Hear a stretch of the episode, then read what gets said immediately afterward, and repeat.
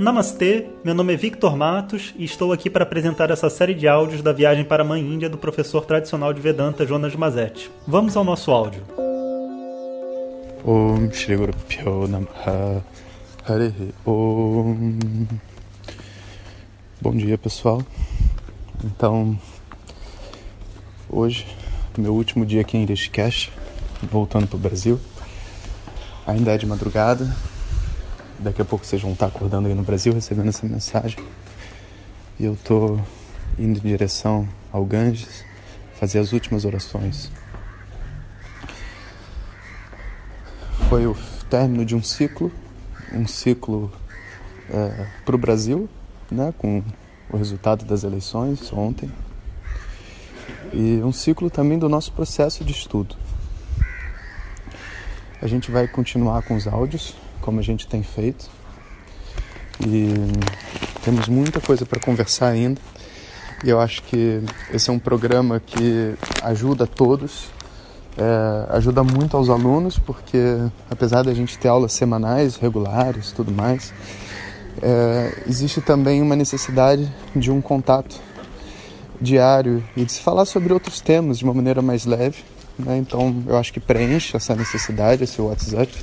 E ao mesmo tempo é uma porta de entrada para muitas pessoas para o conhecimento de Vedanta. Eu tenho certeza, passou uma bicicleta, vocês ouviram? Tenho certeza que esse esse, esse, essa, esse formato, sabe, de gotas homeopáticas de conhecimento todo dia vai fazer muita diferença. E para a maioria das pessoas, Vedanta é quase como um, um rivotril, né? Tipo, se você tomar uma dose muito grande, o sistema todo não vai conseguir digerir. Mas dessa forma, como a gente vai estudando, vai quase como que naturalmente e vocês vão sentir as mudanças, né? E na verdade, se vocês não tivessem sentindo, não estariam me escutando.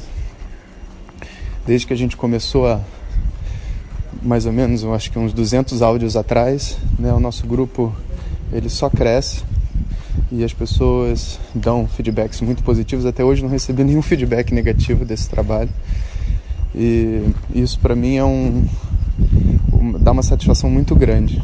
Né? Então deixo aqui meu agradecimento a todos vocês, toda esse essa confiança, né? E esse, esse essa oportunidade, né? De eu aprender também através de vocês.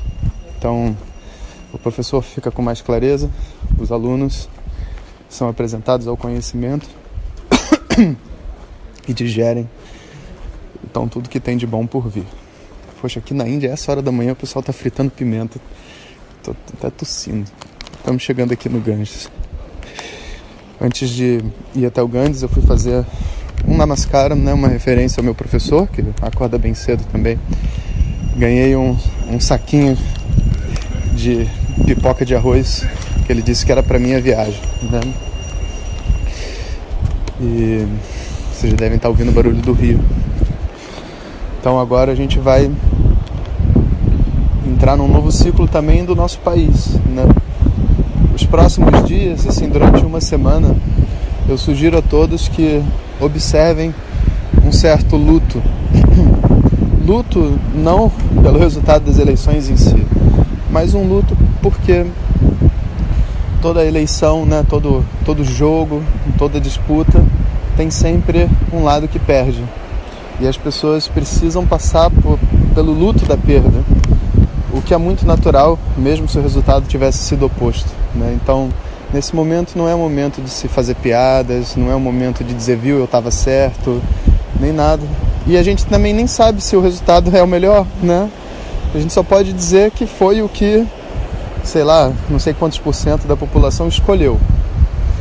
E depois do nosso luto, todos nós, né, com a maturidade de uma pessoa que vive uma democracia, ou seja, que sabe que a escolha é feita pela uma maioria, e essa maioria pode ser 51% ou pode ser 70%, né?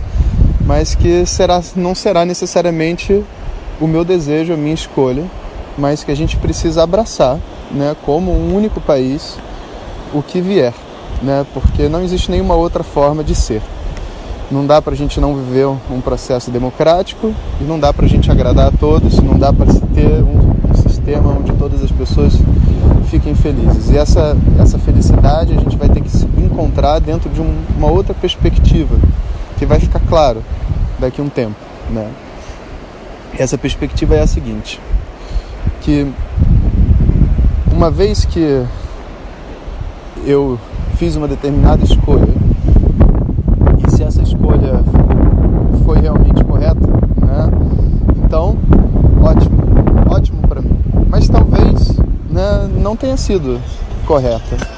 E eu agora também, mesmo tendo dado o resultado que eu escolhi, eu não posso é, abraçar essa escolha como se ela tivesse que ser correta e eu tivesse agora que provar para as pessoas que as coisas estão indo bem, etc. Não, eu tenho que ter os olhos abertos.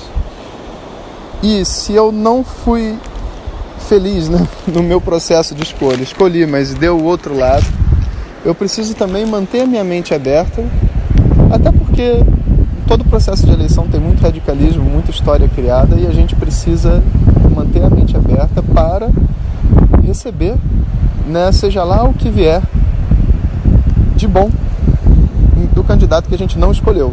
É óbvio, né? mas isso precisa ser dito.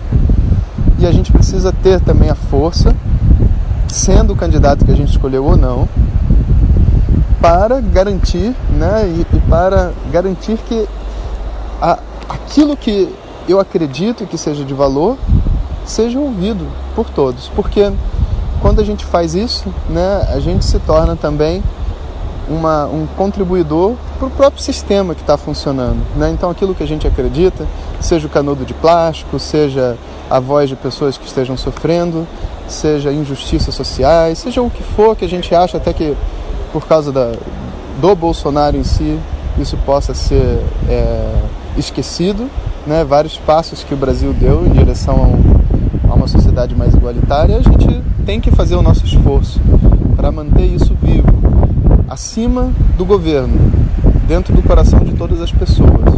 E é isso realmente que vai fazer a diferença nesse âmbito. Né?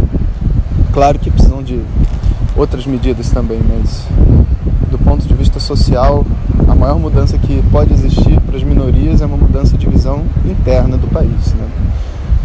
Tendo isso, a gente agora relaxa eu vou dizer uma coisa para vocês, né? Fazem mais ou menos, eu acho que já uns 12 meses, 18 meses atrás, né, que eu venho escrevendo né, para os meus alunos. A maioria de vocês não estava em contato comigo nessa época, mas que eu venho escrevendo para os meus alunos uma previsão astrológica né, sobre a situação do Brasil e do mundo. Né, e, e de verdade, até agora tudo bateu, só teve uma defasagem né, do que estava acontecendo e da, e da realidade. E astrologicamente falando, serão momentos difíceis sim. Mas não porque a escolha do presidente foi ruim ou, ou, ou boa, não tem nada a ver com isso. Mas serão momentos difíceis sim. É, então a gente precisa ter é, a sobriedade, sabe, para agora dar o melhor possível de nós. É como se a gente estivesse se preparando para o inverno, se unir para poder passar por essas dificuldades o Brasil, dentro do contexto mundial, não estou falando político, estou falando astrológico, né? a sua formação, o seu mapa e tudo mais, ele é muito diferente dos outros países. Inclusive, vários mestres espirituais acreditam que assim o eixo da espiritualidade né, ele se desloca para a América do Sul. Então, é, muitos acreditam que a espiritualidade migra para cá, migra para as regiões daqui da América do Sul como uma forma de se proteger da loucura que o mundo teoricamente caminha. Né? Não sei se a nossa geração vai ver essa loucura, espero que não, mas é, é nosso papel se preparar para isso e preparar as próximas gerações que estão vindo. Porque existe um, de tanto em tanto tempo dentro do mundo a necessidade de uma reorganização das ideias, dos valores, sabe, da forma que o mundo se relaciona com ele mesmo. É como se a gente tivesse chegado num ponto muito crítico ambiental, social, econômico, onde a, a continuação nessa direção levaria a uma situação de muito caos. Então é como se agora o sistema, as placas tectônicas, sabe, espirituais fossem se ajeitar. Nisso vão ter muitos movimentos esquisitos. Então a gente tem que ficar muito de olho e não se deixar entrar dentro dessa, desses discursos radicais, sabe? E realmente proteger aquilo que a gente acredita. É, eu comecei esse áudio com a intenção de falar sobre alguns temas e continuar, mas eu acho que isso é a coisa mais importante. Então, estamos unidos. Essa é a ideia. Eu ia até eu estava até procurando um lugar novo tal para sair de onde eu tô, para fazer um instituto onde as pessoas pudessem ir e, e tudo mais. Que hoje o instituto é pequeno, né? Não é um lugar onde dá para as pessoas virem participarem de atividades em massa, só os alunos mesmo que acabam participando. Mas é, eu vou até adiar um pouco agora essa decisão, porque a gente precisa ver o que, que vai acontecer antes de sair caminhando numa direção ou em outra.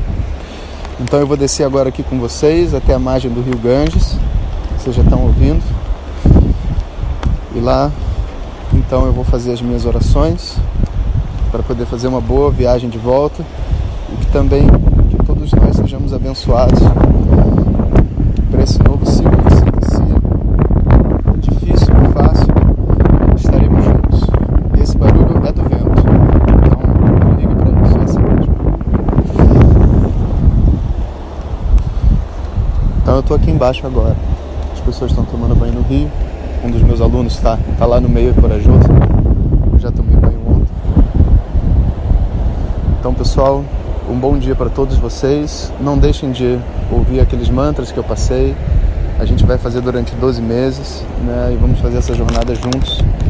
Daqui a pouquinho, um monte cheio de novidades, assim que a gente né, se reconectar essa energia, deixar passar essa semana de luto, vamos começar várias atividades novas e nos fortalecer espiritualmente, que é a melhor coisa que a gente faz.